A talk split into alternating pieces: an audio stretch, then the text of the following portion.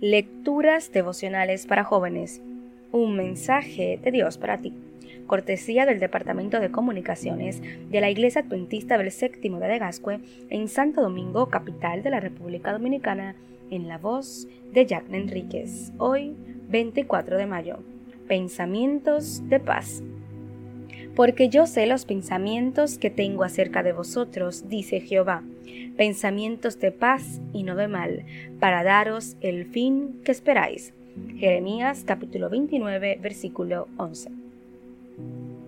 El psicólogo español Rafael Santandreu dice que la mente humana es capaz de inventar una serie incontable de creencias irracionales, pero que según él se pueden agrupar en tres categorías.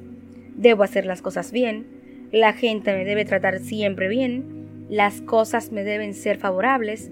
Santandreu dice que estas exigencias son infantiles y supersticiosas y que, cuando no se cumplen, nuestra mente categoriza lo que suceda fuera de estos patrones como terrible, produciendo pensamientos como es terrible que no lo haya hecho bien, no puedo tolerar que quienes me rodean no me traten debidamente, la vida es una basura, ¿por qué rayos me tenía que pasar eso a mí? La conocí cuando era una jovencita llena de sueños e ilusiones. Su mayor anhelo era encontrar un hombre que la amara y que solo pensara en ella, que viviera para ella. Era una idealista pura. Dejé de verla por muchos años y ahora está allí, en mi oficina, encorvada por el peso de la vida, humillada por la desgracia, sometida por la pobreza, vencida por la soledad. Ahora tenía cinco hijos en edades muy cercanas. Mi vida es triste si no tengo a alguien que me ame y que viva para mí.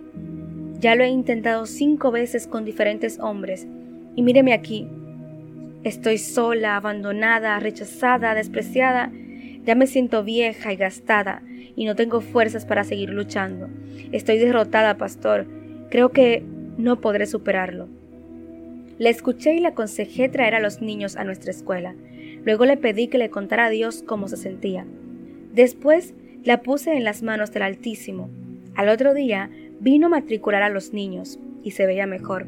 Noté que un hermano soltero la estaba observando detenidamente. La siguió con la mirada hasta la rectoría. Hizo lo mismo cuando ella salió. Hablé con él y bromeé al respecto.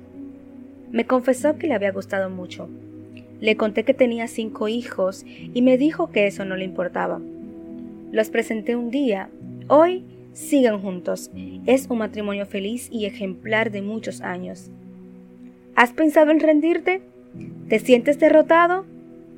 Dios tiene buenos pensamientos respecto a ti. Él quiere que termines bien. Memoriza el pasaje de hoy y compártelo con tus amigos. Dios te bendiga.